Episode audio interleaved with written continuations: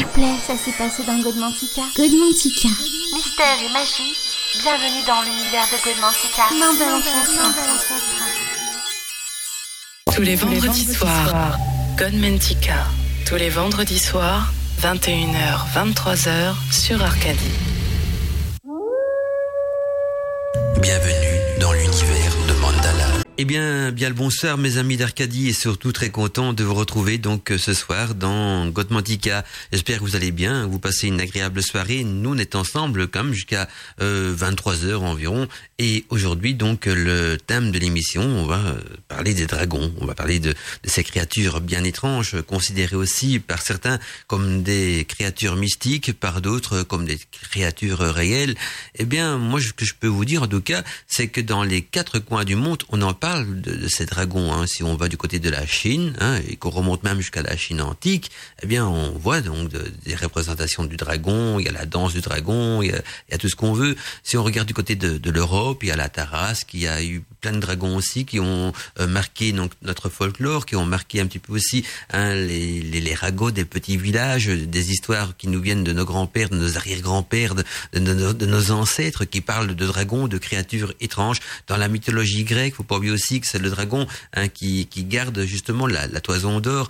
Et dans toutes les cultures, donc, euh, on retrouve donc ce, schéma, le schéma du dragon. Alors le plus étonnant encore, c'est même si on va du côté des Incas et des Mayas, là aussi, donc, euh, on nous parle de dragons, alors qu'il faut quand même se dire qu'il y avait une époque, on se côtoyait pas. Hein, il y avait des océans qui nous séparaient. Euh, on pensait que la Terre était plate. De l'Europe, on n'allait pas en Chine et, et l'Amérique n'était pas encore découverte. Et pourtant, dans toutes ces régions, alors qu'il n'y avait aucun contact entre les humains, euh, on parlait de, on parlait donc de dragons. Euh, alors bon, on pourrait peut-être me dire, oui, ça fait partie de l'inconscient collectif, ou alors peut-être aussi, hein, ça fait partie hein, d'une réalité qu'on a perdue ou d'une connexion euh, qui s'est perdue dans le temps et qui est réservée peut-être aussi à certains initiés encore qui peuvent percevoir, percevoir donc non seulement l'énergie du dragon, mais la créature elle-même.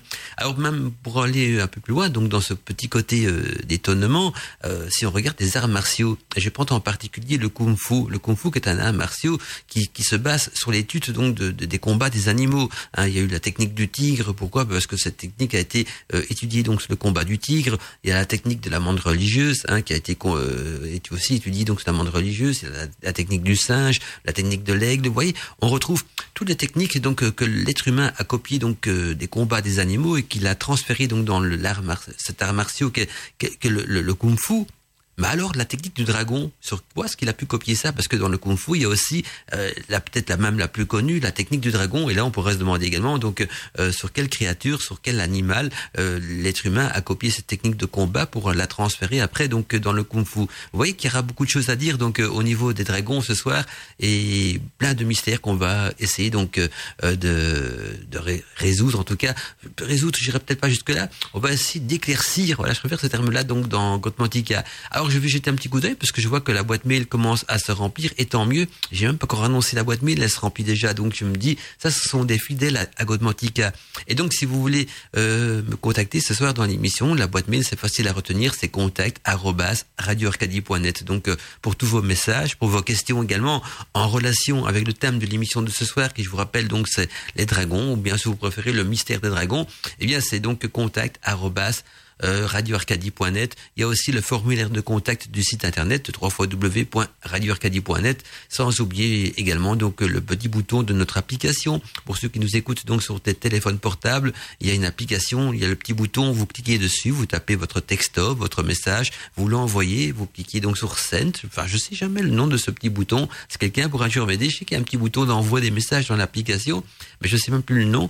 Alors que c'est moi qui ai créé l'application, hein. j'ai oublié quel, nom j'ai mis sur ce petit bouton. Donc euh, voilà, vous cliquez sur le bouton d'envoi en tout cas et vos messages vont bien sûr s'afficher sur mon écran de contrôle. Alors les premiers messages, je vais quand même les partager avec vous. Hein, il y a Aurélie qui nous fait un petit coucou, qui nous dit euh, coucou, cela me fait un grand plaisir donc de t'entendre après ma journée difficile. Sympa le thème, nous dit Aurélie. Euh, moi j'ai un oracle fabuleux de la sagesse des dragons. Ce jeu est absolument magnifique, je, je l'adore. En tout cas, bisous d'Aurélie, d'Aurélie et bisous à toi aussi Aurélie. Euh, voyez qu'on fait même des jeux de cartes donc au niveau des dragons. Je poursuis les messages qui s'affichent sur mon écran de contrôle. Ça va vite. Hein. Parfois j'ai du mal à lire que c'est en tout petit. Ça va vite. Et, et donc je vais revenir en arrière. Je vais jongler avec mon ma souris. Et donc ici c'est euh, un autre message qui nous dit euh, bonsoir mon bon Mandala, c'est encore avec plaisir que je t'écoute ce soir. Merci, bonne émission et très bonne soirée, soyez bénis. Et c'est donc signé euh, Ragnard euh, Wilk. Voilà, en espérant que je prononce bien son nom. Alors je poursuis parce que je vois que ça continue à se remplir. Alors j'ai également euh, Millenia qui me fait un petit coucou, qui m'envoie même déjà des questions pour l'émission de ce soir. Donc Millenia qui nous dit bonsoir Mandala et toute l'équipe et tous mes amis fidèles. Le temps me joue des tours, enfin le temps nous joue de tours, nous dit-elle. Il pleut, il fait très froid, il fait très beau, il fait chaud, et ceci reste un mystère. C'est vrai que aujourd'hui il fait bon, ils ont annoncé un petit 30 degrés quand même ce week-end. En tout cas, euh, jeudi il va faire 28 euh, degrés. Quand je dis 30 degrés, j'exagère, hein, je, fais, euh, je fais mon petit côté un marseillais, parce qu'à Bruxelles aussi, on a tendance à, exagérer les choses. Donc ils ont annoncé 28 degrés pour jeudi. demain, il fera quand même pas loin des, 24 degrés, hein, et peut-être que la semaine prochaine il va geler, on ne sait jamais. Hein. c'est ça un petit peu le mystère du temps. En tout cas, comme elle nous dit que comme tous les dragons, le thème de ce soir, euh, c'est une soirée fantastique en perspective. Et donc, euh, les dragons surnaturels, nous dit-elle, fantastique, mythe ou réalité, comment étaient-ils constitués et à quel siècle ont-ils ont disparu? Et quand a débuté aussi leur extinction, nous demande Millenia, donc je partage les questions qu'elle nous donne, euh, comment étaient définis également leurs symboles, leurs images, leurs habitudes, et pourquoi donc en est-on arrivé à l'idée du dragon comme incarnation du chaos, comme créature qui détruit mais qui ne crée pas. Et il y a, il y a tant de questions, nous dit Mélania, à se poser hein, quant à l'origine donc de cette euh, fantasmagorique créature. Je vous souhaite euh, une bonne émission à tous. Je vous aime, paix et amour et un bisou donc des gens chantés de Mélania. Alors tu verras Mélania que dans l'émission de ce soir, eh bien euh, toutes tes questions pourront être reprises parce que euh, dans mon petit plan en post-it, eh bien je réponds, je pense, à l'ensemble de, tes questions. Il y a Robert aussi, Robert Tarot qui nous dit bonsoir Mandala, bonsoir tous les Arcadiens. C'est toujours un plaisir de vous réécouter. Une lampe à l'huile est allumée ainsi qu'une baguette d'encens et tout est parfait. Je vous souhaite une très bonne émission et je vous félicite pour l'émission Les Portes du Mystère de la semaine dernière. C'était un moment magique, nous dit Robert. Eh bien, Robert, tu seras pas déçu parce que euh, l'émission euh, aux Portes du Mystère, donc de, enfin, toutes les émissions aux Portes du Mystère vont bientôt euh, sortir en, en podcast vidéo, donc sur Arcadie TV. Et je crois qu'Alina m'a dit que ça sera peut-être ce week-end. Donc on verra bien, mais il y a beaucoup de chances donc que ce week-end, vu que c'est quand même euh, un, long week-end, eh bien, euh, il y aura peut-être donc les podcasts vidéo qui vont sortir donc des portes du mystère. Donc soyez à l'affût sur Arcadie TV. Il y a également Patricia qui nous fait un petit coucou et qui nous dit bonsoir Mandala. Ce soir j'ai eu le temps de préparer donc ma bougie, mon encens, mon rendez-vous avec Gotmantika et les dragons. Peut-être euh, celui-ci était-il apparu donc dans mon village fera, et, fera une visite donc au-dessus de l'église comme ce fameux jour de février 1765 fait rapporter donc sur les registres paroissiaux de l'époque, nous dit euh, Patricia. C'est vrai qu'elle m'en avait déjà parlé. Donc euh, dans dans le village, dans son village, il paraît qu'il y a eu donc euh, un dragon qui est apparu, donc enfin qui a fait une visite au-dessus de l'église, donc un dragon qui a dû passer par là ou s'égarer peut-être par là aussi. En tout cas, c'était une créature et c'est un récit fantastique.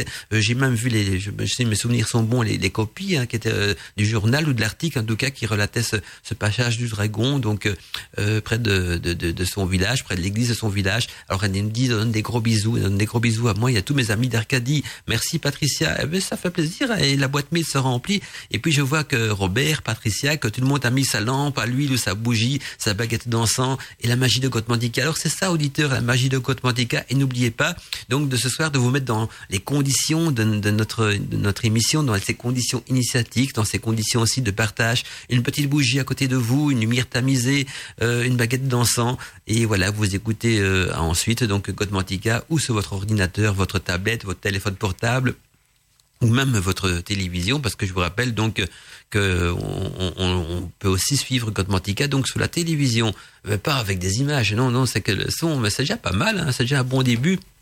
Alors il y a Ragnard Wilk qui nous dit euh, ce que je trouve étrange, c'est qu'il y a très longtemps, les peuples qui ne se connaissaient pas euh, parlent de, dragons. Je pense que tous les mythes euh, ont une part de réalité. Comment vois-tu cela? Ben, euh, que euh, Rania justement, j'ai commencé l'introduction de de Mantica aujourd'hui avec la, même question que tu que tu viens de poser. Donc, euh, ce qui est étrange, donc, euh, c'est qu'il y a quand même très longtemps, les peuples qui ne se connaissaient pas euh, parle de dragon.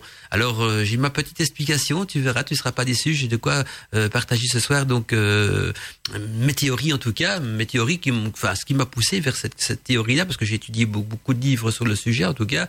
Et, et puis même j'irai encore plus loin. On parle du dragon aussi dans le, langage alchimique, et donc on va se rendre compte que cette créature peut être analysée sur plusieurs dimensions. Il y a Vivran qui nous dit aussi bien le bonsoir Mandela et à tous et à toutes. Donc ce thème est particulièrement intéressant, nous dit-il. Je suis à l'écoute, donc euh, j'ai enfin reçu le livre, le vrai visage des faits, et je suis pas déçu. Ben c'est tant mieux. Je vois que je vois que les émissions d'Arcadie vous vous êtes à remplir votre bibliothèque, hein, parce que souvent les livres qui sont annoncés donc dans l'émission euh, ben, sont après euh, achetés par les auditeurs. Donc euh, on est quand même une référence pour pour des bons bouquins. Et tant mieux, c'est le but un petit peu donc de tout ce qu'on vous partage comme source de littérature pour compléter votre bibliothèque de sorciers ou de sorcières. Anthony aussi qui nous fait un petit coucou ce soir, qui nous dit euh, bonsoir Mandala, chakra. Euh, c'est vrai que ça, euh, on dit bonsoir Mandala, il y a Mandala chakra, tant mieux. C'est rare que je vois encore mon pseudo en entier. Bonsoir à tous, nous dit-il. Heureux d'être avec vous ce soir et heureux de pouvoir donc en apprendre davantage sur, les dragons et sur les créatures fascinantes. Quelques soucis de réseau, mais j'espère que ça va tenir. Bise Anthony. Ben, moi aussi, j'espère que les problèmes techniques, si vous en avez, que ça va pas rester ancré dans, dans, dans, dans, l'émission de ce soir. On va donner un petit coup de balai à ces problèmes techniques. Il faut que tout se passe bien ce soir. Et alors, il y a aussi Anaïs qui nous dit bonsoir Mandala. J'aime beaucoup le sujet de ce soir. J'ai hâte de découvrir cet univers et je vous souhaite à tous une bonne soirée. Alors je regarde si pour le moment c'est ah non il y a encore des messages. Au fait il y a des messages prioritaires et puis il y a des messages qui viennent de l'autre côté donc je sais pas la différence mais voilà il a il y en a encore un, un, un message qui nous dit un bonjour à tous mes frères et sœurs sorciers un un, bonjour à toi Mandala, je vous embrasse tous. Je suis heureuse d'être là et de t'envoyer et de t'envoyer comme d'habitude. Ah, ah oui, et de, t'envoyer comme à mon habitude. Voilà. Et donc ça devient donc de de. Alors désolé, c'est parfois j'ai du mal à vous lire, mais euh, si vous si vous verrez dans quel état viennent les messages, c'est pas toujours évident. Donc voilà, j'ai déjà fait le tour donc de ce que je viens de recevoir euh, ici en Arcadie. Moi, j'ai aussi une question à vous poser parce que pour moi donc euh, euh, je sais pas si vous constatez une différence au niveau du son, au niveau de la voix ou quoi que ce soit, mais pour le moment donc les Gotmantica, je les pratique donc sur le matériel qu'on emploie pour les émissions débat libre antenne. Donc c'est un un, un, autre ordinateur. Au fait, je suis pas chez moi à la maison, donc je suis euh, ici à Bruxelles, donc dans, dans les studios que j'emploie quand je fais mes émissions le, le vendredi soir.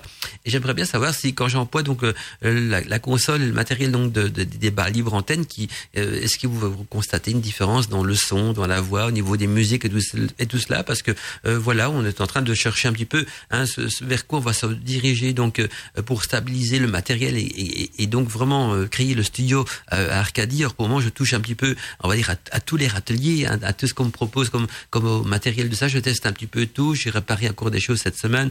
Et donc euh, voilà.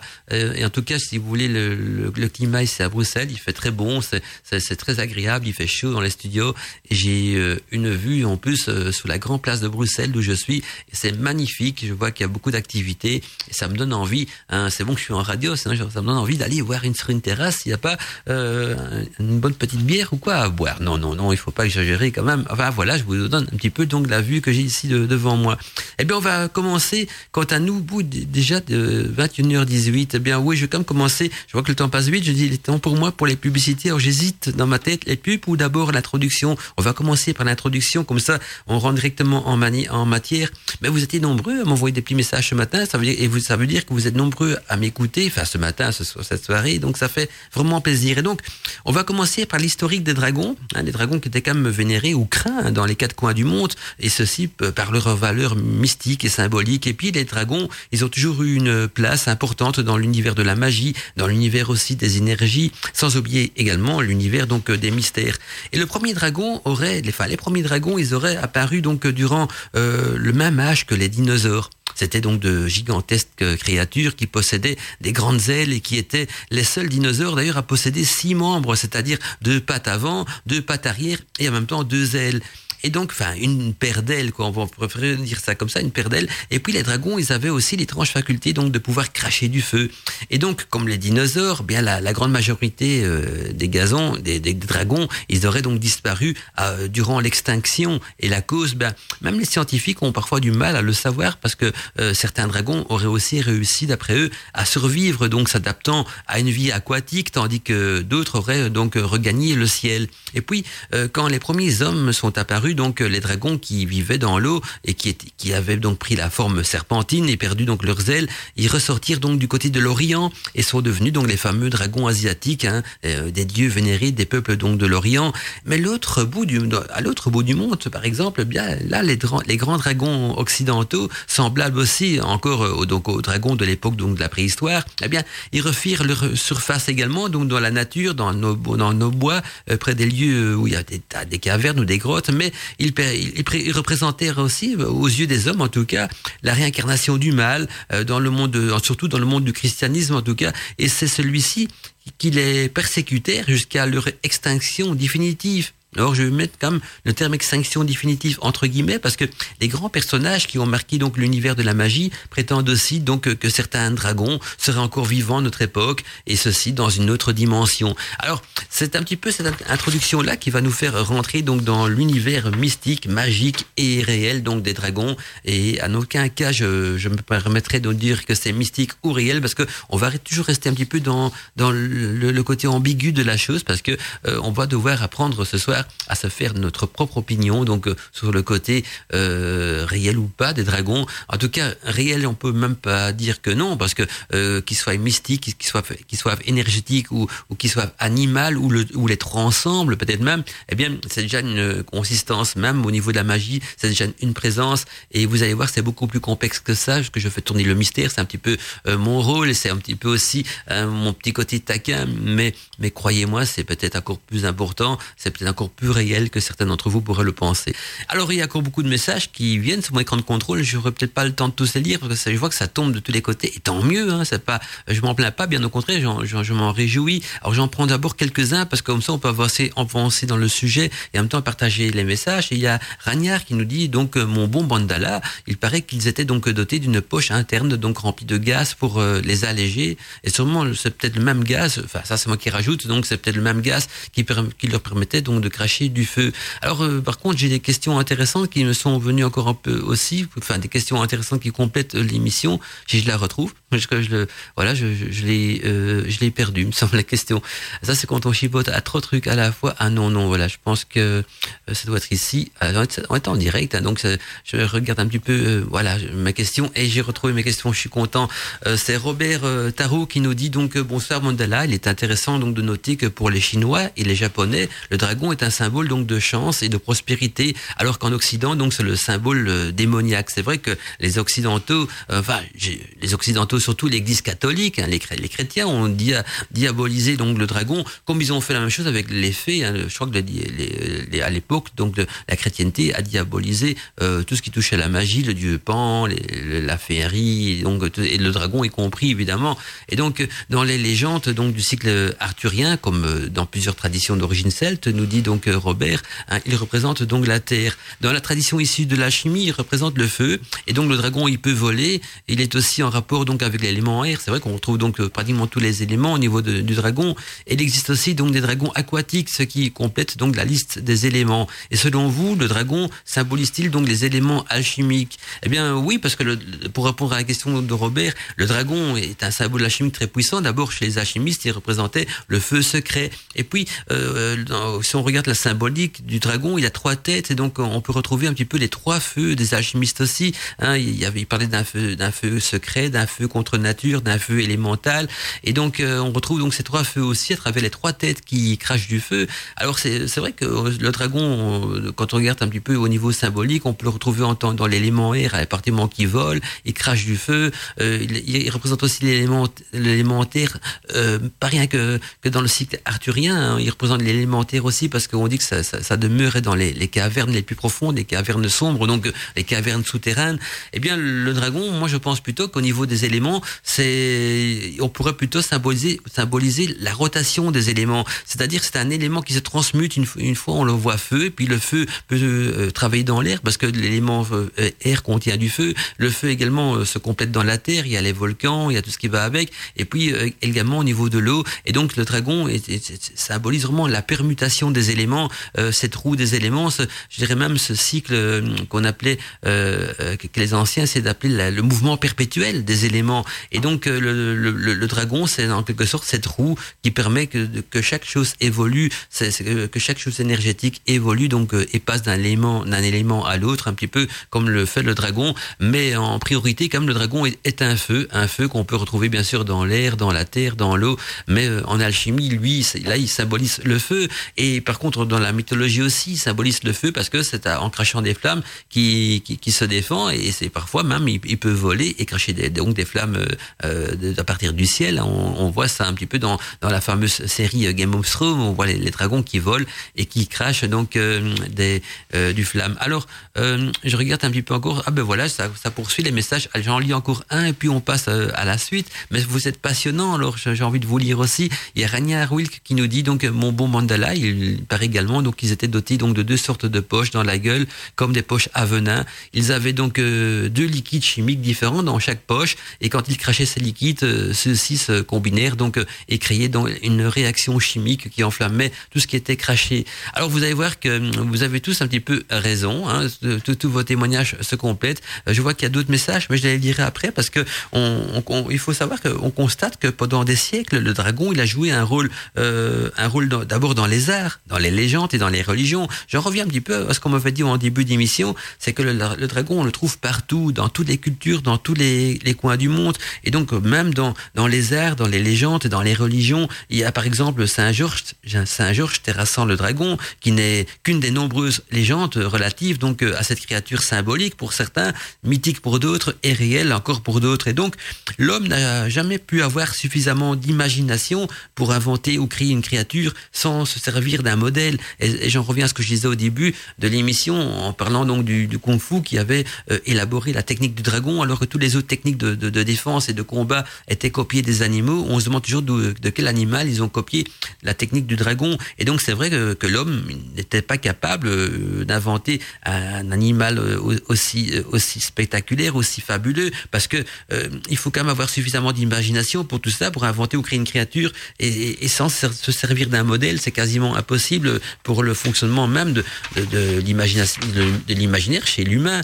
Alors, euh, on pourrait se demander donc de quel modèle l'humain est parti pour créer euh, ce, ce, dessin du dragon. Je dis dessin pour dire le schéma. Voilà le schéma du dragon. Est-ce qu'il s'est servi d'un animal réel, hein, euh, ou lui ressemblant, ou, ou, de plusieurs animaux Donc, on a mélangé donc les attributs, ou alors d'une créature vraiment très spéciale? Et la question se pose donc de savoir à quel type de créature correspond le dragon. Alors, si on veut faire un petit portrait du dragon au niveau de tout ce qui est relaté à travers les grimoires et les livres qui en qui en parlent, bien sûr, eh bien, ils, vont toujours souvent donner la même description, hein, c'est-à-dire une, une, queue en pointe, le, le, corps du dragon peut être couvert d'écailles, les flammes qui sortent de sa gueule, ça on retrouve dans toutes les descriptions du dragon aussi. Il y a, euh, en tout cas, tel est le portrait, en tout cas, traditionnel du dragon en Occident. Euh, il est vaguement donc reptilien et cet animal vole bien sûr de manière très silencieuse. Et donc la littérature a depuis longtemps mis en vedette le dragon même, et si les représentations modernes sont bien différentes des dragons, donc des lointaines légendes, eh bien, euh, initialement, le dragon, il était censé donc dormir au fond des étangs ce qui en fait aussi donc à ce niveau-là un animal euh, amphibie euh, et puis euh, aussi le, le, le, initialement en tout cas le dragon était censé dormir au fond des non seulement au fond des étangs mais aussi au fond des grottes. Et là on en fait donc un animal terrien. Je, je, fais bien sûr allusion au symbole de la terre. Et puis une chose importante qu'on a peut-être oublié aussi encore de citer dans l'émission d'aujourd'hui c'est que son sang contenait donc de foudroyants poisons. Et là je reviens donc à, à, ce que les auditeurs nous disent en, en tant que, que venin, parce que au niveau du, du venin qui est dans le dragon, son sang contenait un foudroyant poison et le dragon était donc un animal probablement, bien sûr, vemineux. Mais attention aussi, n'oubliez pas que c'est dans son sang que le chevalier se baignait pour devenir invincible. Alors, jusqu'à quel point le sang du dragon est-il vémineux et dans quelles circonstances de, il ne l'est peut-être plus Donc voilà toutes des questions qu'on peut se poser, bien sûr, ce soir au cours de l'émission. Et je regarde un petit peu si tout va bien euh, au niveau technique aussi. Si de temps en temps vous m'entendez un petit peu hésitant ou, ou eh ben, c'est parce que j'ai en train de, pendant que je vous parle, de, de m'occuper également de la technique parce que voilà, je suis sur du sur un, un, un autre matériel que j'ai pas l'habitude d'utiliser. Donc euh, voilà. Et puis comme il y a personne pour m'expliquer ce soir comment ça fonctionne, je me débrouille un petit peu moi-même. Je suis tout terrain et donc j'ai une casquette d'animateur, de sorcier et de technicien aussi ce soir. Mais voilà, on, on s'en sort euh, très bien et apparemment donc d'après vos retours, donc tout passe bien au niveau du son, au niveau de la voix. Euh, moi, au fait, ma question au niveau technique, c'est pour savoir est-ce que la voix et la musique est la même ou différente. Je ne suis pas forcément pour dire est-ce que ça passe ou ça passe pas bien, mais c'est ce que vous euh, constatez une différence donc euh, entre les deux studios que j'utilise parce que euh, voilà aujourd'hui donc je squatte le studio d'une autre radio et je voudrais savoir donc s'il y a des différences ou pas, si vous remarquez une amélioration ou c'est identiquement la même chose à notre matériel à nous. Donc voilà, petite question technique. Je sais bien que hein, je suis très j'ai euh, mon petit côté perfectionniste dans beaucoup de domaines et au niveau du son aussi. Donc voilà, un petit, un petit retour des auditeurs, ça fait toujours plaisir. Eh bien, on va justement nous aborder aussi une chose importante qui, qui, revient souvent donc dans l'émission d'aujourd'hui, c'est cette relation euh, du dragon qu'on dit c'est devenu tiens, c'est devenu euh, un symbole du mal. Alors ça n'a pas toujours été le cas. Hein. Le dragon n'a pas toujours été considéré comme une créature mauvaise. Hein. Je vous rappelle que c'est quand même l'Église catholique qui a donné cette connotation mauvaise du dragon et d'ailleurs, euh, parfois le dragon aussi est une étape, est, est, un élément à franchir pour pouvoir évoluer. Alors même dans, dans la magie, hein, dans la magie de, au niveau symbolique, parce qu'on a, fait, on a fait allusion au symbolisme alchimique. Alors dans la magie aussi, le dragon, il a un symbole d'initiation parce que le dragon, il symbolise en quelque sorte le, la conscience animale, donc on va dire l'ego de ceux qui sont en initiation. Et le combat du chevalier qui doit terrasser le dragon, le tuer, le vaincre et se baigner de son sang pour devenir invincible, eh bien, c'est en quelque sorte le chevalier représente l'âme humaine qui elle a son siège donc au niveau du cœur, hein, qui est son temple, et c'est un petit peu donc ces deux consciences qu'on retrouve dans l'humain, l'âme humaine qui doit combattre donc le cérébral, donc combattre l'ego, la partie animale euh, de l'humain, et le vaincre pour pouvoir euh, s'épanouir et pour, pour que pour que l'humain puisse retrouver aussi sa pleine conscience spirituelle. Et donc euh, c'est un premier pas peut-être vers l'immortalité, hein, de donner les pleins pouvoirs à notre âme et que notre âme ne soit plus sur la surveillance donc de, son gardien de prison, qui est notre conscience animale, notre notre ego. Et donc là aussi, dans la littérature donc euh, magique, dans ce cas, je dirais plutôt et initiatique, on voit ce combat euh, symbolique ou réel, mais surtout symbolique au départ entre le chevalier et le dragon, donc euh, entre notre conscience euh, spirituelle de l'âme et notre conscience animale et cérébrale. Et puis en alchimie aussi, hein, le combat entre le chevalier et le dragon, et le combat donc euh, entre les deux natures donc qui s'affrontent dans le vase alchimique et donc le dragon bien sûr il, va périr il va mourir et c'est le chevalier hein, qui, représente le, feu de la victoire qui va donc vaincre le dragon en lui coupant donc euh, les trois têtes. Ben voilà, vous voyez qu'on peut aller dans, dans tous les sens. Le dragon, c'est vraiment une créature fantastique parce que euh, on la retrouve dans tous les domaines de, traitant donc de l'ésotérisme, dans tous les domaines initiatiques. Euh, on peut parler donc, donc des arts martiaux, on peut parler donc de la magie, de l'alchimie, de la mythologie et, et même donc de, des histoires merveilleuses que, qui nous sont contées à travers les contes et, et à travers des écrits aussi initiatiques. Le dragon a toujours une présence importante et donc donc c'est peut-être l'animal, peut-être euh, le plus important dans toute la, littérature, mais dans toute la connaissance ésotérique aussi. Bien, on va euh, poursuivre quant à nous euh, l'émission. Je vois que le temps passe vite, un petit peu de musique et puis les publicités. parce que les petits boutons me rappellent, donc il est déjà temps d'envoyer la suite des publicités. On se retrouve d'ici quelques instants. Et n'hésitez pas, si vous avez des questions encore, hein, la boîte mail est bien sûr ouverte. Et d'ailleurs, en parlant de, de questions, parce que j'en profite aussi qu'on arrive petit à petit donc à la fin de la saison.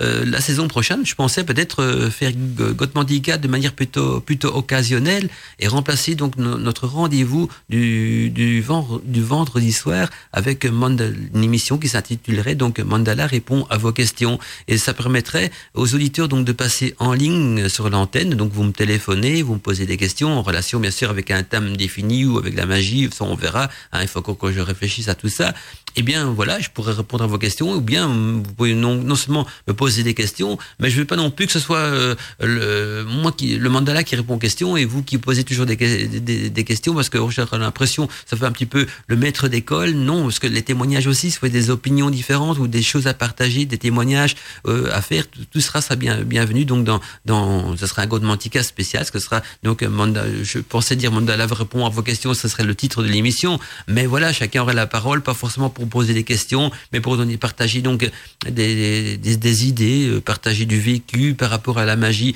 ou partager des opinions. Voilà, c'est un petit peu ça. Je voudrais créer plus de débats avec des auditeurs et donc ça cogite en moi. Et puis, puisqu'on est dans Côte Mantica et qu'on approche petit à petit donc de la fin de la saison. En tout cas, c'est un sujet qui vous passionne. Il vu de regarder le nombre de mails qui atterrit dans la boîte mail donc de la radio. C'est euh, non, c'est immense. Voilà, il y en a, y en a beaucoup. Donc euh, désolé déjà pour tous ceux que j'arriverai peut-être pas à traiter ce soir mais, mais ça se remplit, ça se remplit. Donc moi, je vais suivre un petit peu l'ordre d'arrivage en sachant, bien sûr, déjà d'avance que j'aurais du mal à aller jusqu'au bout. Mais pas grave, hein, on va nous poursuivre euh, donc euh, l'émission. Et donc, j'ai trouvé, de temps en temps, je regarde si je trouve pas un, de, vos, messages pertinents pour justement euh, transiter avec ce que j'ai à vous dire. Et donc, il y a euh, Raniar Wilk qui nous dit donc, mon bon Mandala, n'oubliez pas, n'oublions pas que certains guerriers portaient donc des surnoms de dragons, un temps par la force, par sa force donc que par sa férocité et par sa sagesse. Eh bien justement, une question ambiguë qu'on va se poser ce soir, donc est-ce que le dragon est un symbole du mal ou un symbole du bien? Parce que les interprétations sont différentes, bien sûr, en Orient et en Occident. Hein. la tradition chrétienne euh, a fait donc du dragon le serviteur du diable et l'incarnation du mal, et c'est donc le serpent maudit, chassé du paradis par l'archange euh, Saint Michel. Mais il n'en est pas toujours été ainsi. Hein. Le, dragon euh, des mythes ancestraux étaient donc des créatures beaucoup moins mal, malfaisantes. Certes, ils inspiraient quand même la terreur. Hein, ils causaient aussi euh, peu, peu, un, petit peu des ravages, mais les dragons euh, pouvaient aussi vivre en paix avec les hommes, euh, qui, les hommes qui les conciliaient donc euh, euh, de leur bonne grâce en échange, bien sûr, d'un tribut annuel d'or ou même parfois de vie humaine. Et donc, dans les anciens mythes, le dragon est aussi donc le gardien des eaux, et ces monstres détenaient le pouvoir de faire tomber la pluie. Hein. Ils étaient aussi des symboles de régénération et le sang des dragons euh, morts pouvait donc fertiliser la terre un peu partout d'ailleurs dans le monde, hein, en Occident comme en Orient. Les traditions populaires ont ont perpétué donc ce, rôle symbolique hein, du dragon au cours des rites de fertilité immémoriaux donc comme quoi le sang du dragon euh, a cette faculté en plus donc de fertiliser la terre et en Occident mais là l'histoire du dragon terrassé connaît aussi beaucoup de, de variantes hein. la plupart des héros anciens tels que Siegfried ou on en a parlé donc Siegfried sur euh, Radio la semaine passée euh, ah ce mercredi-ci d'ailleurs euh, il y a aussi Sigur euh, il y a euh, Saint-Georges Saint-Michel Arthur bien sûr Tristan et Lancelot. C'était c'était le couronnement donc de carrière de tuer euh, un cruel dragon. Et sur ce thème, donc les légendes ont foisonné. Hein, et pourquoi tuer ce dragon? Parce que on en sort victorieux et parce que euh, le fait de se baigner dans le fait qu'un chevalier se baigne dans le sang du dragon, ça le rendait invincible. Et par opposition euh, à l'Occident, eh bien le dragon personnifie aussi en Chine la douceur, la bonté. Et le dragon était donc euh, les lieux de la pluie, hein, parce que c'est un, animal aussi qui, qui gardait des eaux. Et il formait donc des nuages avec leur souffle et arrosait les champs de riz. Et donc le dragon chinois, changeait même de couleur hein, selon les circonstances. Le noir, par exemple, symbolisait la destruction, ce qui c'était donc aussi le dragon tonnerre hein, de la famille impériale. Et puis il y avait la couleur jaune, le jaune qui signifiait la chance et l'azur annonçaient même la naissance des grands hommes. Et, et, et donc le dragon pouvait euh, également devenir invisible et luire donc euh, dans l'obscurité. Et en Corée, eh bien en Corée, chaque fleuve, euh, chaque rivière accueillait donc son propre dragon. Et en Asie, par contre, les autres dragons faisaient partie donc de la pharmacopée donc traditionnelle. Il est presque certain qu'ils s'agissaient donc de fossiles, de fossiles d'animaux préhistoriques. Et aujourd'hui encore, d'ailleurs, en Chine, on célèbre la nouvelle année en promenant dans les rues d'immenses dragons de papier et de bambou. Et en France, même en France, euh, à Tarascon, un mannequin, donc figurant un animal monstrueux, est promené donc chaque année dans la ville.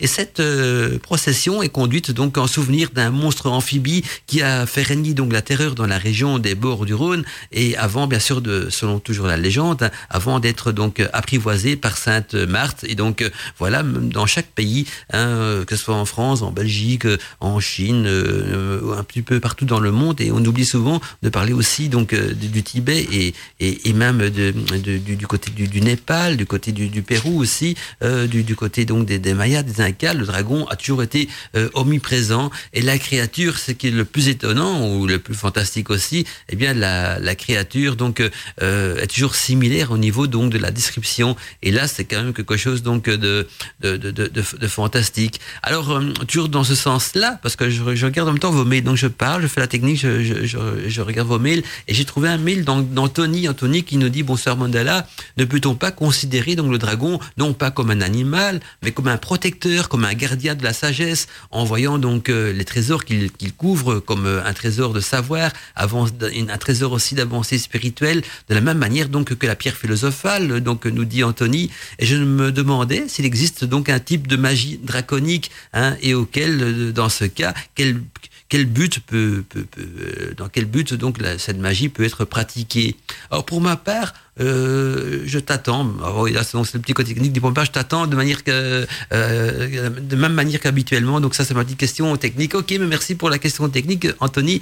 Alors pour répondre à tes premières questions, donc oui, le, le dragon, c'est un animal protecteur parce qu'il est gardien des trésors, il est gardien aussi du savoir, et, et aussi c'est le geôlier de votre âme, le dragon. Hein, parce qu'on va revenir à ma, à ma théorie, à mon explication du début. C'est pas vraiment une théorie parce que je, je l'ai euh, puisé donc dans les livres des anciens, mais je l'ai remis un petit peu au goût du jour parce que j'en parle souvent donc dans les émissions.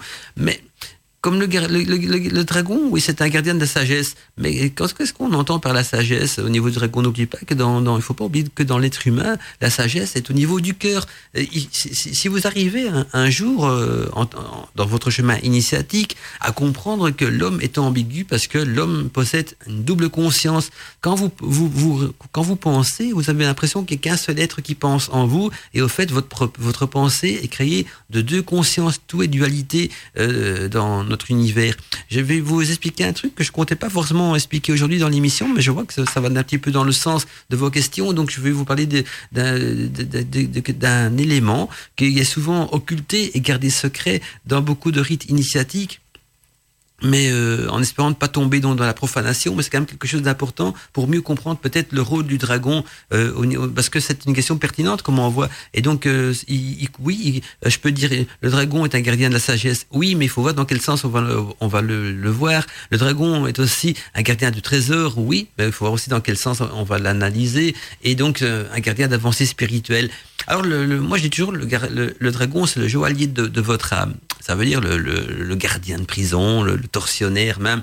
Le, le, dra le, dragon, en quelque sorte, euh, si on veut regarder en tant que gardien de la sagesse, je dirais plutôt que c'est, il, garde la sagesse de, chaque humain, parce que euh, la sagesse de l'humain est dans la conscience du cœur, hein, donc dans, dans, au niveau de, de l'âme. Il hein. faut savoir que on retrouve ça dans, dans, les cathédrales aussi. Quand on parle du cœur d'une église ou du cœur d'une cathédrale, eh bien, c'est parce que ce sont des bâtiments qui sont construits à l'image de l'homme, euh, de l'homme cosmique. Alors, bien sûr, c'est pas l'église catholique a construit donc des cathédrales à l'image de l'homme cosmique, hein, on est bien d'accord. Hein, au départ, ces temples cosmiques euh, ont une origine de, égyptienne, ça vient de l'Égypte antique. Et puis, par après, donc cette culture de l'Égypte antique est venue dans nos pays, elle a été christianisée parce que ça, euh, on, a, retrouvé d'abord des grands philosophes qui l'ont ramené au niveau de la Grèce antique. Je schématise assez vite hein, pour pas rentrer dans, dans les détails d'un cours d'histoire. On est parti pour pour une soirée complète. Et puis donc, c'est ce savoir qui était dans la Grèce antique s'est transféré dans le christianisme avec les Romains, qui étaient quand même ouverts à, toutes les religions, les Romains, et donc qui ont aussi bien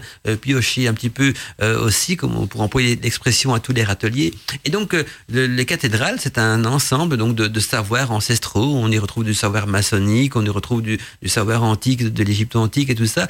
Et donc, les, les, cathédrales sont faites un petit peu à l'image de ces anciens temples égyptiens. Et dans les cathédrales, la, la cathédrale est donc un monument qui représente le microcosme, qui représente l'homme cosmique. Et là, je vous conseille donc de lire des les livres de René Schwaller qui en parlent assez, clairement et assez ouvertement dans ses bouquins. Et donc, dans, dans la cathédrale, il y a ce qu'on appelle le cœur, le cœur d'église, le cœur des cathédrales. Et dans l'être humain, il y a aussi le cœur. Et donc, le cœur a toujours été considéré comme le temple de l'âme, ça veut dire le temple de notre partie spirituelle, mais aussi le temple de notre partie immortelle. Alors que la conscience animale, la conscience cérébrale, qu'on appelle aussi donc dans les milieux occultes la conscience reptilienne ou la conscience de l'ego. Et quand je dis l'ego, je parle pas d'un trait de caractère qui en découle, parce que l'ego, ça vient de beaucoup, on en a fait beaucoup de mots de cette racine-là, égoïste, égocentrique, euh, voilà, on, on trouve tout ce côté-là. Moi, je reviens plutôt à ce, à ce côté, quand je dis égo, c'est le côté reptilien, le côté de l'animal, qui, qui, qui est, peut-être notre, notre seule partie à corps instinctif qu'on a. Et les deux sont mélangés ensemble, et les deux forment votre conscience. Et donc, euh, c'est un petit peu comme si vous avez un paquet de sel cristallisé et un paquet, un paquet de sucre cristallisé, que vous les mélangez tous les deux dans une casserole, et vous savez plus trop démêler le sel du sucre. Et donc, euh, le dragon, ça, on peut le voir un petit peu comme la conscience euh, reptilienne, la conscience cérébrale. Là, je, là, là, bien sûr, je j'analyse le petit côté euh, aux sagesse, le petit côté initiatique, hein, parce qu'après on peut en revenir au côté alchimique aussi. Alors je vais jamais vous dire, parce que c'est pas du tout le cas, que le dragon il fait partie donc du côté de, la sagesse, de l'initiation et pas de l'alchimie, ou qui fait partie de l'alchimie, pas du reste, ou qui fait partie de la symbolique ou de tout ce qu'on veut. Non, il fait partie de tout ce que de tout cela en même temps il est alchimique parce qu'il a tout un symbole alchimique à ce niveau-là qu'on pourra analyser peut-être en détail aussi si on a le temps. Il y a tout un, symbole ésotérique et initiatique et nous on est dans ce côté ici plutôt métaphysique du dragon qui est donc le, gardien de votre âme. Hein. Votre âme est prisonnière, enfin non, elle n'est pas prisonnière dans votre cœur. Le cœur c'est son temple, mais elle est prisonnière dans votre vie parce que elle ne peut pas s'exprimer à 100% dans votre vie parce qu'elle est parasitée par une autre conscience qui est la conscience animale. Voilà pourquoi est-ce que l'homme est ambigu, qui peut parfois être euh, capable du meilleur comme il peut être capable du pire, parce que tout dépend euh, s'il écoute sa bonne ou sa mauvaise conscience. Hein, pour en revenir de nouveau à cette caricature qu'on voit donc dans les livres d'Hergé, donc de Tintin et Milou, Milou qui écoute euh, d'un côté le diable et de l'autre côté le petit ange. Et donc là, le dragon, c'est votre conscience cérébrale dans ce cas-là, donc la conscience de l'ego, la conscience animale, reptilienne, peu importe le nom qu'on a envie de lui donner.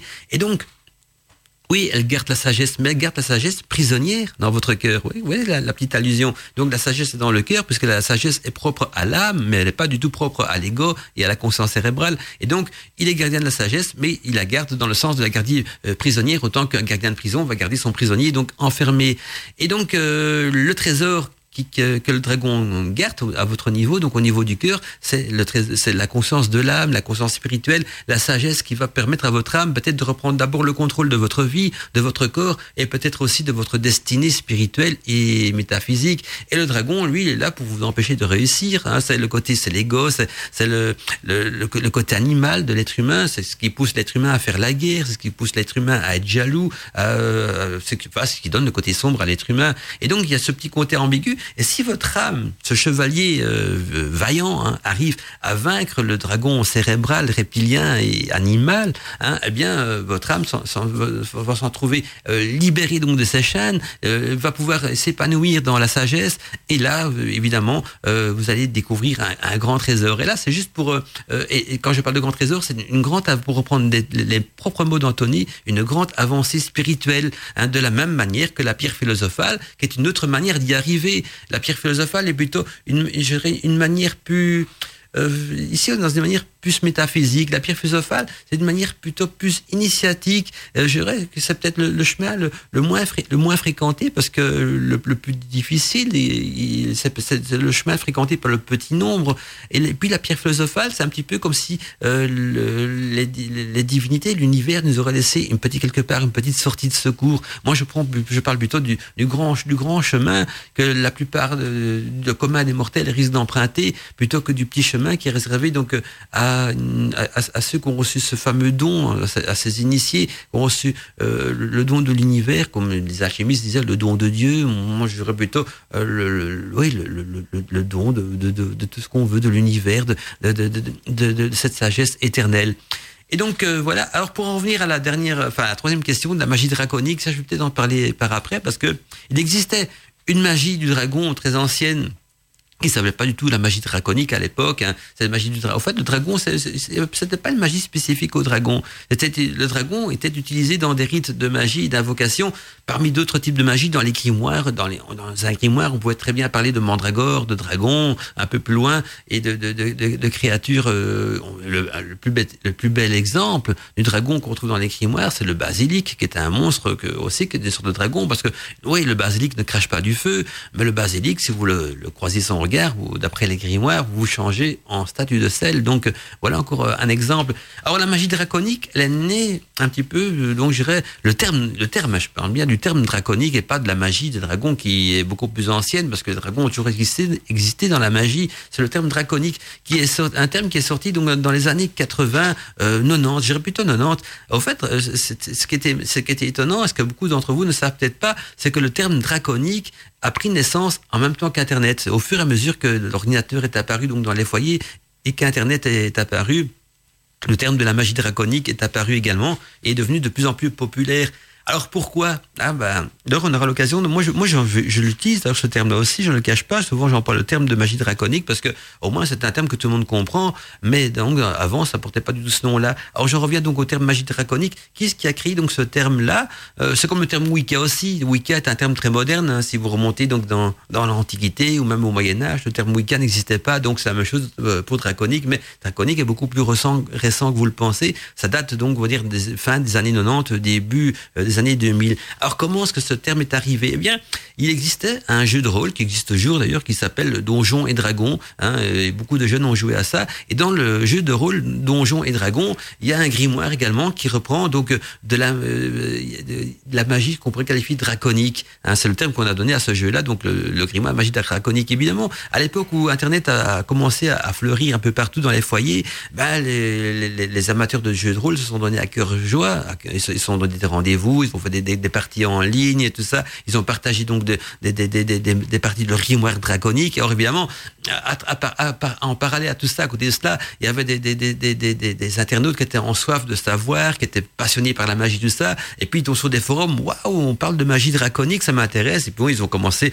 à noter tout ce qu'ils trouvaient comme rituel. Mais je vous rappelle, c'est des rituels qui venaient de jeux de rôle. Hein, donc c'était le jeu Donjons et Dragons. Et donc la, la magie draconique a devenu populaire grâce à ça. Puis, euh, de, de, fil en aiguille, des, des, des, des, forums, des blogs, des sites qui sont créés, qui ont parlé de magie draconique, parce que certains disaient, bah, ça doit vraiment exister, parce que j'ai vu le nom euh, cité dans plusieurs forums, dans plusieurs sites, tout ça. Et puis, par après, donc, euh, ils se sont rendus compte qu'il y avait des livres qui en parlaient aussi, des grimoires de, dragons, tout cela. Mais n'oubliez pas que l'univers de la féerie, des dragons, de ça, a pris un grand, un grand trésor, comme beaucoup de choses d'ailleurs, grâce à Internet.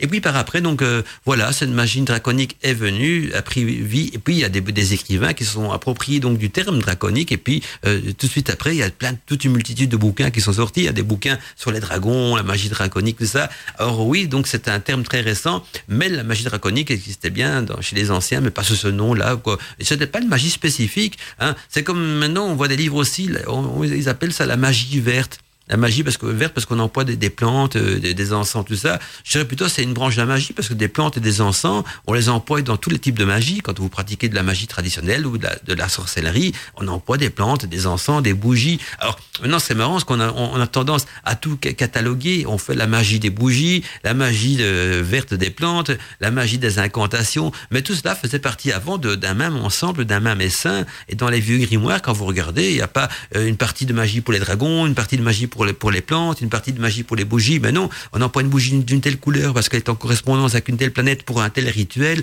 On invoque une telle entité ou un dragon ou une telle force pour un tel rituel.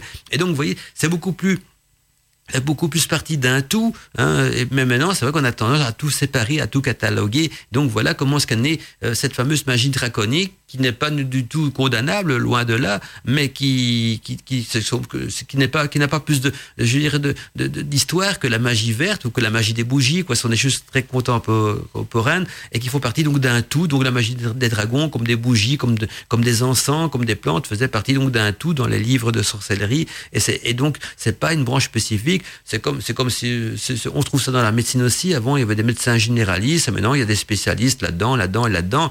Et, donc voilà, les choses évoluent. Donc c'est pour ça que je sais pas condamnable, ça évolue. Et donc on a, on a envie dans une époque où on a tendance à créer des spécialités, des, spécialités donc dans tous les domaines. Et donc la magie draconique est devenue aussi un domaine de, de spécialité. Donc dans la magie qui touche uniquement les dragons. Donc on a fait une sélection de tout ce qu'on a pu trouver dans les grimoires. Et chaque fois qu'il y avait un rituel en relation avec un dragon, eh bien ça a été pioché, ça a été repris et ça a été rajouté donc dans des livres qui portent maintenant le nom de magie draconique. Donc voilà. Donc est-ce que la magie draconique existe? Oui, est très récente, mais est-ce que la magie euh, en relation avec des dragons existe? Et là, je dirais oui aussi, mais c'est beaucoup plus ancien. Donc voilà. mais sinon, on va dire que la magie draconique, c'est comme la magie des bougies de ça, c'est une spécialité. Euh, enfin non, je même pas. C'est un élément de la magie qu'on a pris donc hors des grimoires, qu'on a rassemblé. On a fait une sorte de recensement de tous les rituels en relation avec des dragons et on, l'a nommé magie dragonique, comme on a fait la même chose avec la magie des bougies, la magie des plantes et tout ça. Donc voilà. Ben, J'espère que je réponds à tes questions, Anthony. Tu te rends compte quand avec ta question, tu m'as fait parler presque une demi-heure, et tant mieux. C'est pour ça que je pense de plus en plus à orienter un jour Gotmotica vers euh, le téléphone où les auditeurs viendraient euh, sur l'antenne, non seulement pour poser des questions, mais pour partager des témoignages, leurs opinions. J'aime bien écouter vos opinions, euh, que ce soit dans tous les sens du, terme, que ce soit au niveau de l'alchimie, au niveau de, la magie. vous savez, moi, je ne me qualifie pas de, de, sorcier week-end, je suis un sorcier tout-terrain, donc je m'intéresse aussi bien au paranormal qu'au mystère, qu'à la magie, euh, qu'à l'alchimie, à, à, toutes ces facettes donc euh, de, ce qui crée notre univers et ce qui est fascinant aussi dans notre univers,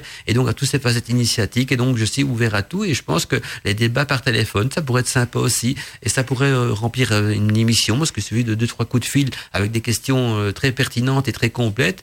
Et, et voilà, les débats se lancent. Et puis je pense que si vous allez franchir votre timidité hein, et, venir me rejoindre sur l'antenne d'Arcadie, vous savez qu'en étant en train ici, il n'y a, aucun problème. Et, puis, euh, ce serait avec plaisir que j'apprendrai donc euh, à discuter avec vous. Eh bien, en parlant de symbolisme, parce que maintenant, on va peut-être quitter le côté euh, magie, tout ça, et voir un petit peu ce qu'il y a autour du symbolisme et du dragon. Parce que le dragon, c'est un animal aussi très symbolique qui a fait couler beaucoup de recueils à ce niveau-là, et, aussi qu'il y, y a quand même beaucoup d'ésotérisme, d'occultisme qui se sont penchés sur le, côté ésotérique du, du dragon, qui a lui-même déjà tout un langage en tout cas, on va, nous, quant à nous, donc, euh, poursuivre le symbolisme et le dragon parce qu'on va voir que le dragon a été euh, récupéré donc par euh, par les religions, par beaucoup de, de, croyances même, et donc euh, on interprète généralement le combat de Saint Georges contre le dragon hein, comme une sorte d'allégorie illustrant donc la victoire du christianisme sur les puissances des ténèbres. Mais la légende et les traditions recueillies donc en des endroits différents révèlent aussi que ce combat a surtout une valeur symbolique qui est, beaucoup plus ancienne et plus universelle encore. Et à l'origine d'ailleurs dans tous les pays, le dragon représente donc le, principe même de la fertilité. Il naît donc euh, chaque printemps euh, d'un œuf déposé dans l'eau. Vous voyez que euh, contrairement à Game on voit que là les, dragons naissent dans le feu. Hein, ici, donc, en tout cas, le symbolisme et la mythologie et même le savoir des anciens disent que le dragon il naît au printemps donc d'un œuf déposé sous l'eau. Vous allez voir qu'il y a d'autres théories encore de ce côté-là aussi. On va voir le dragon qui couvre ses œufs dans les cavernes. Donc, on retrouve de nouveau ce côté ambigu des quatre éléments. Donc au niveau du dragon. Et dans le paganisme, parce que ça nous intéresse aussi, hein, le dragon au niveau du paganisme, eh bien dans le paganisme, chaque année en hiver, on dit qu'il faut tuer le vieux dragon pour faire place au nouveau qui naîtra donc au printemps prochain. Et donc euh, voilà, on, est en plein printemps maintenant, donc le nouveau dragon a déjà pris naissance. Et donc là, on parle aussi donc de, dans le paganisme de tuer ce vieux dragon. Hein, là, on parle de la nature, des saisons, hein, et, en même temps du feu secret de la nature, parce que le nouveau dragon naîtra donc au printemps. Et on peut également interpréter donc ce symbolique, euh, ce symbolisme comme une sorte de victoire, hein, une victoire sur la mort et la renaissance de tout être à travers la naissance. Et donc le vieil homme déclinant est aussi donc euh, remplacé par son jeune fils euh, plein de vigueur. Et là, on retrouve un petit peu euh, également à travers ce, symbole-là le, symbole du cycle donc du dieu de la déesse à travers les sabbats, hein, où le vieil homme déclinant peut être remplacé donc par le, dieu déclinant et remplacé par ce par son fils hein, dans lequel il va se réincarner. Et donc on retrouve cette roue également donc de mort, de renaissance et, et d'évolution. En tout cas, une chose est certaine, à l'origine donc le dragon est un animal qui vit donc en partie dans l'eau l'eau et en partie donc sur terre. Et donc les légendes du monde entier hein, provoquèrent de jadis hein, une sorte de commerce, hein, de commerce florissant hein, avec des faux dragons, et ceci dans toute l'Europe. Autant qu'il y a eu des commerces florissants avec de la poudre de corne de, licorne, qui était bien sûr de, la fausse poudre de corne de licorne, même si tout le monde essaie de s'en procurer. Il y a aussi des commerces florissants de faux, de fausses mandragores dans lesquels on prétendait leur avoir redonné la vie, des mandragores donc vivantes qui étaient momifiées. Et donc euh, également, on trouve ça au niveau des dragons un petit peu dans toute l'Europe, donc un commerce florissant de faux dragons. Et en effet, hein, on, fabriquait donc et vendait des imitations de dragons euh, qui venaient, euh, disait-on, donc tout droit des cavernes et, des bancs de sable d'Asie. Et ces prétendus monstres apparurent donc dès le XVIe siècle. Et en plus, donc ces faux dragons n'étaient pas plus gros que des chatons et étaient vendus donc comme des bébés dragons. Et en fait, il s'agissait simplement, ou même probablement, probablement en tout cas, de petits lézards volants, hein, des lézards volants qui étaient ramenés donc de la péninsule de Malaisie hein, et des Indes aussi euh, orientales et qu'on avait donc mutilés, et ensuite euh, fossilisés. Et puis, il y a d'autres faux dragons qui furent euh, aussi donc créés de toutes pièces à partir donc de morceaux de raies géantes, et, ou bien en y ajoutant parfois des ailes de chauve-souris, ou alors à partir d'un corps aussi desséché de lézard. Et donc, on a retrouvé des, fossiles donc de ces faux dragons et si on peut dire qu'ils sont fous, parce que vous pensez, vous pensez bien que le monde scientifique euh, s'est penché dessus. Ils ont analysé tout cela et donc ils se sont rendus compte que ce sont souvent des, créatures construites de toutes pièces. Donc vous voyez qu'il n'y a pas qu'à notre époque qu'on essaye de faire le buzz avec des, photos, des images ou des objets hein, extraordinaires. Hein. À l'époque déjà des anciens, on fabriquait des, des fausses mandragores comme de la poudre de, de, de cornes de licorne ou des faux dragons et ça faisait aussi en, en tout cas euh, le buzz dans les histoires qu'on racontait, qu'on se partageait et puis euh, certaines personnes étaient suffisamment dupes pour donner une fortune. Pour ces faux dragons alors est-ce que maintenant, parmi toute la multitude de faux dragons, euh, il n'y en avait peut-être pas des vrais ou quoi que ce soit dedans? Ça peut être, ça peut arriver aussi. Alors je vous le cache pas que dans, le milieu scientifique, il y a parfois des créatures qu'ils ont eu du mal à définir, mais évidemment c'est fossilé, c'est très ancien, euh, c'est pas toujours évident de retrouver de, l'ADN ou quoi que ce soit, et donc euh, le mystère reste bien sûr euh, toujours entier. Mais c'est comme à notre époque aussi, hein, quand on regarde le, nombre de photos d'objets volants non identifiés qu'on partage sur Internet, il y en a des vrais, il y en a des fausses. Comment savoir séparer le bon, le bon grain de livret Ben, euh, il faut laisser un petit peu fonctionner donc son intellect, son intelligence et suivre aussi donc ce que notre cœur nous dicte. Mais, mais voilà, euh, il faut pas tout mettre du côté donc euh, de, la fraude en disant que tous les tous les les photos de d'objets volants non identifiés, c'est de la, de la fausseté, c'est c'est de, de la fabrication de toutes pièces il y en a des vrais, il y en a des faux. C'est bien dans les dragons et dans tous ces fossiles et dans toutes ces créatures qu'on a retrouvées euh, qui se vendaient sous le manteau pour des rites de magie ou quoi que ce soit. Eh bien, on, on peut pas dire que tous étaient des, des falsifications, mais il y en avait quelques-unes aussi. Et en tout cas, le mystère il reste là. Hein. Moi, je me fais pas d'opinion là-dessus. Moi, je, pour moi, il y en a, il y en a pas. Euh, chacun réfléchit un petit peu euh, selon son âme et conscience. Enfin, j'y si j'ai ma propre opinion sur les dragons, mais euh, ce serait trop compliqué à expliquer tout ça aussi. Et en tout cas, pour résumer mon opinion opinion, c'est que le dragon euh, a, on dire, a une patte dans tout, aussi bien dans, j'en avais parlé en début d'émission, dans la magie, dans le paganisme, dans l'alchimie, dans la psychologie, hein, pas forcément la psychologie freudienne, mais dans, mais dans tout ce qui est tout ce qui est juste plutôt métaphysique au niveau de l'âme. Et, puis vous allez voir que euh, par après, j'ai une autre question qui nous vient de l'Isnérie, euh, l'Inérise, excusez-moi, voilà, et qui va un petit peu dans, dans le sens qu'on va suivre, parce que ce qui est bien avec vous, auditeurs, c'est que vous êtes dans, dans, vous allez explorer toute la sphère au niveau des dragons. Donc on a parlé de la métaphysique, on a pu l'aborder de manière alchimique aussi, d'une manière euh, également réelle, et puis on a parlé de, de, de, l'âme humaine, et maintenant on va voir aussi les pouvoirs du dragon dans l'inconscient des humains. Ce sera le point, le point suivant. Donc, on va voir au niveau de l'inconscient des humains quel est le rôle du dragon. Un point qui n'a pas encore été abordé et, qu'on va peut-être mettre euh, sans transition. Donc, euh, d'ici quelques instants. On va donc euh, poursuivre le mystère du dragon et, voir ce petit côté de pouvoir, le pouvoir du dragon, mais le pouvoir que le dragon il a sur l'inconscient des humains, parce que le dragon est aussi une créature de l'inconscient, des humains, parce que dans les quatre coins du monde, l'humain a toujours été fasciné par cette idée de, dragon, cette énergie draconique, cette, représentation donc de cette créature. Et justement, on a un message d'une auditrice, c'est Linéris qui nous dit donc coucou Mandala, comme tu disais tout à l'heure, pour les dragons dans une autre dimension, je pense que c'est le cas, nous dit-elle. J'arrive à voir des dragons dans mes rêves, ils me parlent et ce qu'ils doivent sûrement être vivants, nous dit-elle, mais euh, dans une autre dimension, un peu comme les esprits. Et il y aura donc de l'itinérisme, ce que j'en pense justement à ce niveau-là. Peut-être qu'un jour, nous dit-elle, ils ont existé sur Terre, mais que l'homme les ont euh, dessinés et ils se sont donc réfugiés dans une autre dimension, mais ils continuent donc à parler à nous, sorciers et sorcières, pour nous euh, montrer donc la voie de la sagesse. Donc voilà la, vision donc euh, et aussi donc de, de que je remercie d'ailleurs d'avoir écrit à Radio Arcadie et je suis même content de pouvoir aller dans toutes les directions donc de cette étude des mystères des dragons parce que une des questions qu'on pourrait se poser donc pour mieux analyser le rapport entre le dragon et l'inconscient des humains c'est pourquoi ces créatures hybrides donc exercent-elles un tel pouvoir sur nos esprits hein, on raconte des dragons terrestres et des aquatiques un peu partout donc dans le monde on relate leurs histoires et il y a une grande variété en plus de, de, dragons. Même la couleur peut parfois varier donc d'une culture à l'autre. Et donc euh, la question qu'on peut se poser avant tout, hein, c'est d'où viennent-ils hein, Ont-ils été créés donc pour euh, satisfaire un besoin humain, pour personnifier donc des forces naturelles alors inexplicables? Et en 1960, les dragons firent même la une des journaux. Hein, L'histoire se passe donc euh, du côté de la Nouvelle-Guinée. On racontait à l'époque que les habitants d'une région avaient été attaqués par des dragons et donc certains atteignaient quand même 6 mètres euh, de long. Et pourtant, c'est pas si vieux. 1960, hein. c'est quand même après la guerre 40-45.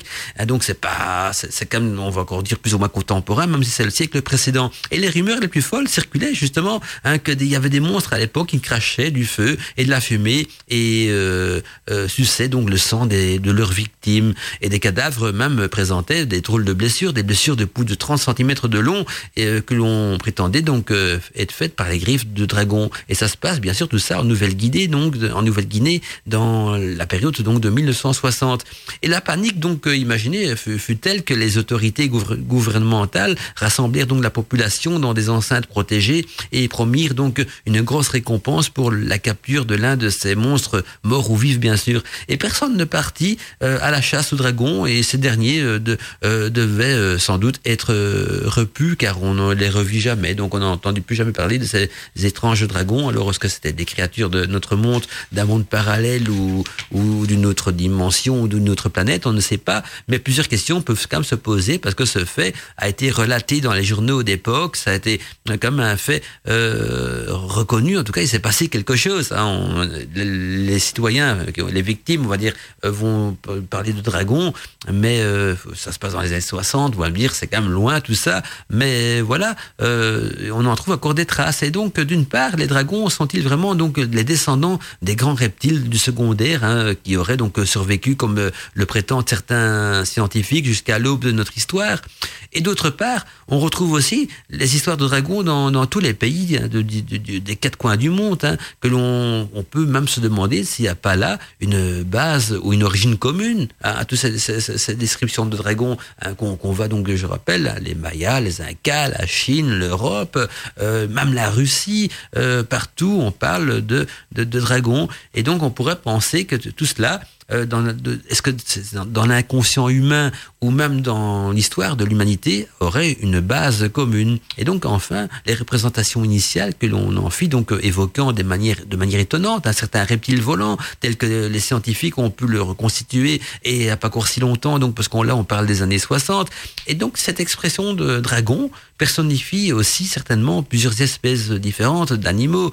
Certains sont aquatiques, d'autres terrestres, et ces animaux bien réels, bien sûr, ont apparemment suffisamment impressionné nos lointains ancêtres pour que des mythes et des légendes en fassent donc des créatures surnaturelles c'est encore des questions que se poseraient peut-être les scientifiques, mais plutôt historiens. Les historiens vont plutôt dans ce sens-là que justement, euh, ce sont des animaux euh, euh, qui ont toujours des animaux peut-être qui ont eu toujours eu l'occasion de terrifier l'être humain et qui, dans, un passé lointain, bien sûr, on a été impressionné par ce, type d'animaux, on a peut-être fait des cauchemars, et donc les légendes ont, ont été là pour alimenter ces créatures surnaturelles qui ont hanté l'inconscient humain. Voilà, quand on analyse le côté psychologique, le côté historique aussi, enfin non, l'analyse plutôt vue par l'œil des historiens, parce que les historiens, ils sont quand même des personnages, euh, ils étudient l'histoire peut-être, mais ils ont toujours ce petit côté rationaliste et cartésien, donc ils vont analyser ça avec leur, leur grille analytique euh, qu'ils possèdent, et donc ils vont jamais sombrer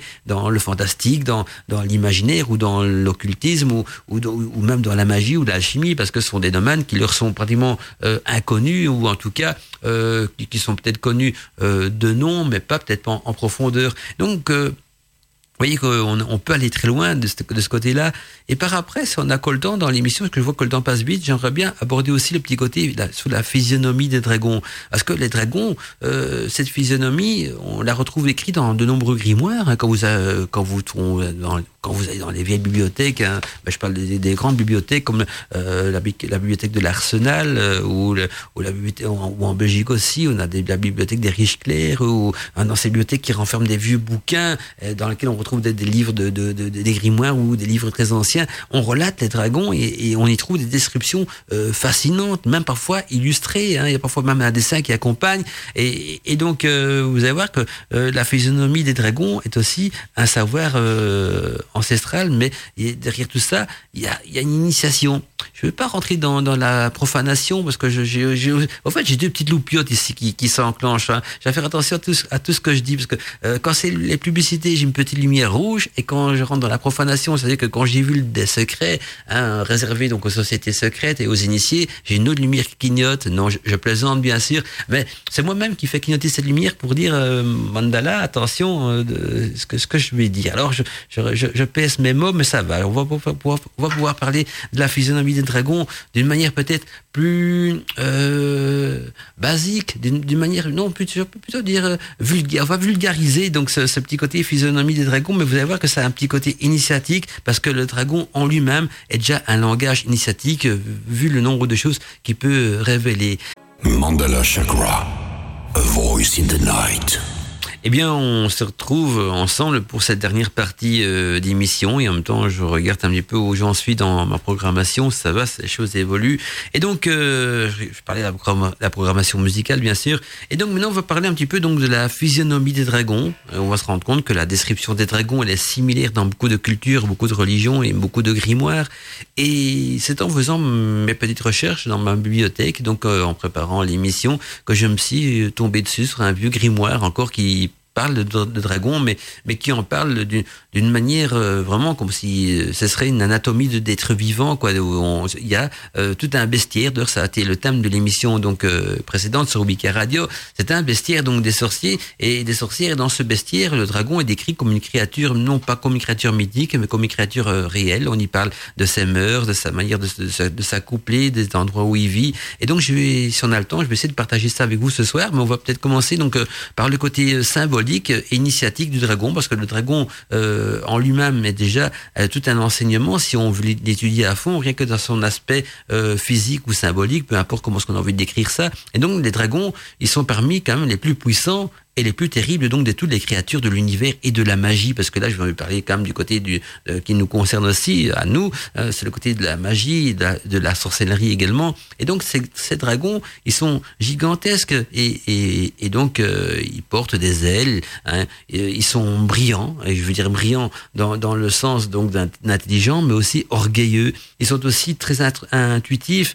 Et, et tout en étant donc des bêtes sauvages. Les dragons sont donc incarnation de toutes les forces naturelles naturel du savoir, hein, des forces naturelles aussi du mouvement et aussi de la force de la magie. Et les dragons partagent donc euh, tous les traits communs, c'est-à-dire euh, euh, ils ont tous les mêmes traits communs dans les quatre coins du monde. Hein, et donc pour les résumer, ce sont des yeux perçants et captivants, un corps très musclé, six appendices, c'est-à-dire deux jambes, deux bras et deux ailes, de grandes serres, un grand cou et aussi une longue queue et, également donc une à quatre cornes et une armure donc corporelle composée d'écailles relativement relativement tendre sur la face inférieure, mais renforcé donc le long de la colonne vertébrale par une rangée donc de plaques dressées et semblables bien sûr à des épines. Et donc les dragons sont en plus donc dotés de configurations mystiques. Hein, leur sang enchanté, hein, parce qu'on dit que le sang de dragon non seulement est enchanté, mais il est magique et donc il est souvent aussi corrosif, hein, corrosif et, donc les sécrétions euh, du sang de dragon, on va dire qu'ils sont fétides euh, ou alors en tout cas particulièrement acides. Mais en même temps, le sang du dragon est considéré comme un atout, un atout de reproduction, un, atout de fertilité. Et quand le sang de dragon euh, atteint la terre, même le, atteint le sol, se mélange avec la terre, eh bien ça rend la terre donc fertile. Vous voyez qu'on là les choses se, complètent. Et puis maintenant j'en reviens au chapitre du grimoire qui parle donc des dragons, hein, comme, comme dans le bestiaire. Donc ce grimoire c'est un bestiaire de sorcières qui parle de dragons comme de comme des créatures euh, réelles et, qui fait partie donc du, bestiaire même de, des sorcières autant que, que, le chien, le chat, tout ça. Et donc il y a un passage qui m'a interpellé. Hein, justement c'est l'habitat et les mœurs des dragons. Et ça nous dit donc que les grands dracs résident dans bon nombre d'endroits isolés, dévastés, mais tous préfèrent quand même, nous dit, nous dit vivre dans des antres caverneuses, dans des grottes dont l'entrée est dissimulée par des rochers ou par de la végétation. Et ces grottes possèdent donc des entrées étroites, juste assez larges pour permettre donc le passage du dragon ailé et reptilé. Et donc le dragon ne tolère pas également la pollution. Il préfère de loin les bois et l'air euh, pur plutôt euh, à la civilisation des humains. Et le continuel frottement des écailles du dragon rend les parois donc de sa caverne bien lises. Et la plupart des dragons, nous dit ces livres, hein, vivent donc seuls, mis à part bien sûr leur unique compagne. Les mâles et les femelles sont donc assez similaires dans leurs habitudes et dans leur taille également, bien que ces derniers soient moins aptes à quitter donc leur antre. Et cela est encore plus vrai pendant la période donc euh, de cours hein, qui est euh, prolongée élaborée et lorsque le mâle accomplit donc un pèlerinage hein, jusqu'à la demeure de sa femelle, eh bien le dragon mâle y entreprend, il va y entreprendre donc une danse rituelle hein, et aussi euh, il va combattre tous les prétendants ou tous les, rivaux en tout cas. Et après quelques jours consacrés donc à la reproduction, le mâle il part pour 10 ou même 100 ans nous disent les grimoires, tandis que la femelle elle pond jusqu'à 1 à 10 œufs et environ environ six mois plus tard, bien ceux-ci vont éclore, hein, les œufs ils éclorent et après six autres mois, les petits dragons utilisent donc leurs cornes aiguës pour briser donc leur épaisse euh, coquille euh, résistante et caoutchouteuse. Vous voyez comment c'est décrit donc dans ces grimoires très anciens? On n'en parle pas comme des créatures mythiques, mais comme des créatures réelles et c'est tiré donc du bestiaire de la sorcière. Et ça nous dit encore ceci que c'est au, cours donc de, ces longs jours de cours et d'accouplement, donc pendant ces, périodes de, de cours et et d'accouplement que, les dragons sont quand même les plus redoutables comme ça, c'est comme beaucoup d'animaux, évidemment. On va dire quand le dragon est en rut et hein, est encore plus redoutable. Et le développement donc euh, euh, physiologique de la femelle est, plus lent aussi que celui du mâle, même s'ils sont de nature plus rapide que, que, les mâles. On dit que les femelles sont beaucoup plus rapides. Elle vivra donc avec les autres femelles euh, jusqu'à temps que le, le, chef décide donc que le temps est venu pour elle de s'unir avec un autre dragon. Et donc le moment venu, elle partira donc seule et sera donc rejointe par une meute de mâles désireux donc s'accoupler avec elle. Alors le vol du dragon aussi est décrit dans ces grimoires parce que ça nous dit que le vol du dragon se dirige donc vers une destination choisie par le chef, par l'union donc, par l'union et un dragon s'accouplera euh, de 6 à 7 fois durant sa vie de, dragon. Donc alors on se demande hein, euh, combien de temps peut vivre, un dragon? Et eh bien, un petit peu plus loin, donc dans ce bestiaire des sorcières, j'ai vu qu'ils nous disent que la longévité d'un dragon euh, est impressionnante. Certains même, euh, certaines même ne meurent jamais, hein, et, à moins d'être tués, bien sûr, par des humains ou par des chevaliers, nous, nous, disent les grimoires. Mais bien des dragons ont vécu, en tout cas dans l'histoire des, des, dragons, 500 ou 1000 ans, ou même 1500 ans, et jamais aucun cas n'a été rapporté de dragon mort de vieillesse. Donc souvent, quand un dragon, un dragon meurt, c'est qu'il a été chassé et tué par un chevalier. Hein, mais jamais hein, on, a relaté, donc dans l'histoire des dragons, un dragon qui serait mort de vieillesse. Alors, je vais terminer avec quelque chose qui m'a interpellé aussi, donc dans ce grimoire du bestiaire du dragon, pour vous montrer jusqu'à quel, point euh, la magie a donné vie à ce dragon, l'a rendu réel, l'a mis au même titre que, que n'importe quel animal du bestiaire de la sorcière, mais aussi au même titre que n'importe quelle, créature donc euh, du petit peuple. Et ça nous parle un petit peu plus loin, donc j'ai deux, trois chapitres plus loin, il y a un chapitre qui traite le chant du dragon. Alors je me suis dit ça, ça m'intéresse aussi, j'étais jeté un petit coup d'œil, et ça nous parle de musique, et ça nous dit que la musique, et plus particulièrement donc le chant, est un des passe-temps favoris des dragons. Et en plus, c'est marrant parce que en parlant du chant du dragon, c'était un, un, parallèle qui faisait le grimoire donc avec le chant des sirènes. Et contrairement donc à son apparence sauvage, la voix du dragon, il nous dit le grimoire, est merveilleuse. Elle est riche, basse ou baryton, nous dit le grimoire. Elle exprime donc une grande amertume, une grande passion et suscite aussi beaucoup d'émotions. Et on retrouve donc dans l'histoire quelques récits relatant donc de chants de dragons. Hein, donc euh, j'invente rien, c'est-à-dire donc de, vieux grimoires très anciens.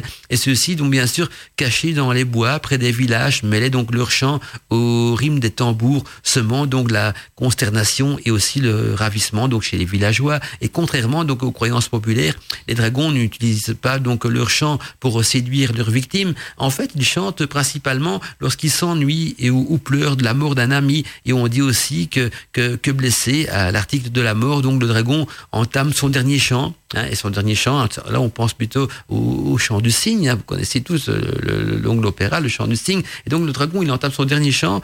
Euh, enfin, c'est la danse du cygne. Moi, je fais allusion au chant du cygne, mais c'est la danse du cygne. Ici, c'est son dernier chant, afin que ceux qui l'entendent puissent donc en garder un souvenir toujours présent.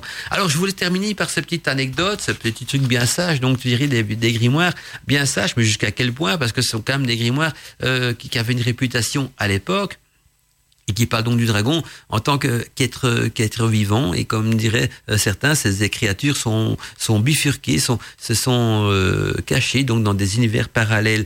Alors le chant du dragon je voulais le partager avec vous parce que d'abord on est une radio on passe de la musique et donc pourquoi pas euh, traiter aussi du chant du dragon. Mais parce que c'est une allusion et un parallèle également donc avec le chant des sirènes. Donc euh, un chant qui attire un chant qui séduit un chant qui initie aussi mais un chant qui peut également donc nous conduire euh, à notre perte. Et donc c'est quelque chose de, de, fantastique quand on voit que, dans l'émission d'aujourd'hui, on est parti donc de, de, la mythologie vers le, symbolisme, vers l'alchimie, euh, vers, aussi le côté initiatique de l'âme, puis vers le côté plutôt euh, de, l'inconscient collectif et des rêves. Et donc, on termine euh, par le côté euh, réel de la créature, en tout cas par le côté vivant de la créature tel qu'il est relaté dans les grimoires. Et pour les grimoires, la, le dragon n'a jamais été considéré comme un animal mystique ou imaginaire, mais toujours comme une créature réelle, euh, pas du tout terrifiante, parce que dans le passage que je viens de partager avec vous, il n'a pas l'air du tout terrifiant le dragon, contrairement à l'image que l'Église catholique a voulu euh, de montrer donc du dragon. Mais pour pour arriver à la conclusion de l'émission, moi je dirais que le dragon est un animal euh, qui, qui, qui au fait qui a multiples des multiples facettes et je dirais peut-être c'est un, un animal qui a cette faculté de rassembler tous les arts occultes, tous les arts secrets, qu'on qu compare de l'alchimie à la métaphysique, à, la magie, à la religion. C'est peut-être euh, un animal euh, qu'on pourrait dire qui se rapproche donc de cette unité qui est peut-être la clé, la clé de voûte de, de plus grands secrets. Et comme beaucoup de livres anciens nous disent, le secret du dragon est dans le pouvoir de son sang. Euh, et si on comprend ce que c'est le pouvoir du sang du dragon, on est déjà euh, en route vers euh, une quête, la quête du Graal, la quête de l'alchimie, la quête de la magie, la quête de la spiritualité, la quête du gai savoir ou la quête tout simplement de l'immortalité. Chacun d'entre vous pourra se faire bien sûr son opinion selon sa propre culture, selon son propre savoir, selon sa propre expérience ou en tout cas selon sa propre perception du dragon. Et c'est ce qui est merveilleux parce que c'est ce qui rend toujours le dragon universel. Et on a l'impression que si dans la mythologie, dans le symbolisme et dans l'occultisme et l'ésotérisme même, un animal donne l'impression de rassembler tous les peuples de la Terre, c'est bien le dragon, vu qu'il fait son apparition dans les quatre coins du monde, dans toutes des cultures qu'on qui, qui, au départ auraient peut-être tout pour s'opposer. Et je, parle de s'opposer au niveau de la spiritualité, au niveau des religions, où ils ont pris des chemins différents, et un point qui, relie ces cultures, hein, que ce soit occidentale, orientale, ou même du Népal, ou même encore si on retourne du côté des Mayas, ou quoi que ce soit, ou, ou des sorciers, ou des païens, ou des alchimistes, ou des égyptiens, parce que même en Égypte antique, on parle de dragon, bien s'il y, a un point en commun, un, un épicentre, ou en tout cas euh, une intersection en tout cela, eh bien c'est à travers le dragon, à travers la symbolique du dragon, que, euh, que, que c'est vraiment euh, symbolisé. Ben voilà, on se retrouvera nous euh, mercredi après-midi donc pour reparler des dragons sur Weekend Radio. Et vendredi prochain dans Côte Mandica sur Radio Arcadie parce que je vous rappelle que demain donc il n'y aura pas des news d'Arcadie. Je suis chez moi à la maison. Demain donc je ne sais pas aller à Bruxelles faire mon émission vu que je vais rester chez moi pour travailler. J'ai une réunion très importante au niveau du travail. Une réunion sur Skype bien sûr je suis à la maison donc j'ai du, du, télétravail à faire. Et, et en plus donc j'ai une réunion avec mes collègues importante aussi et donc voilà pourquoi demain je ne serai pas euh, au rendez-vous donc des news d'Arcadie je suis bloqué chez moi à la maison au lieu d'être à Bruxelles au studio d'Arcadie mais c'est pas grave c'est exceptionnel. Et donc, on se retrouvera dans les news d'Arcadie samedi prochain, bien sûr. Et avant cela, il y aura encore des côtes Mandica et beaucoup de choses à partager avec vous. À bientôt, mes amis. Une belle soirée à tous et à toutes. Faites des beaux rêves et laissez-vous envahir par l'énergie du dragon. Laissez le dragon euh, fleurir en vous. Et n'oubliez pas, que le dragon aussi, c'est le murmure de votre âme, le murmure de votre âme qui a envie de reprendre le contrôle de votre corps, le contrôle de votre esprit, le contrôle de votre vie, le contrôle de votre spiritualité. Et si vous laissez libre cours à votre âme, eh bien, vous redevenez peut-être un, un être humain à part entière. Bienvenue